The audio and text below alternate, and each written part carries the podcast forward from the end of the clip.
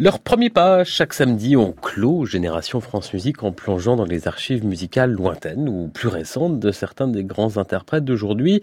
Le pianiste français Lucas Debargue fêtera dans quelques jours ses 28 ans. Il sera jeudi en concert à Lille, à l'auditorium avec l'orchestre philharmonique de Radio France, dirigé par Sir Roger Norrington, dans un programme Chopin. Et puis même programme le lendemain à Paris, à la Maison de la Radio.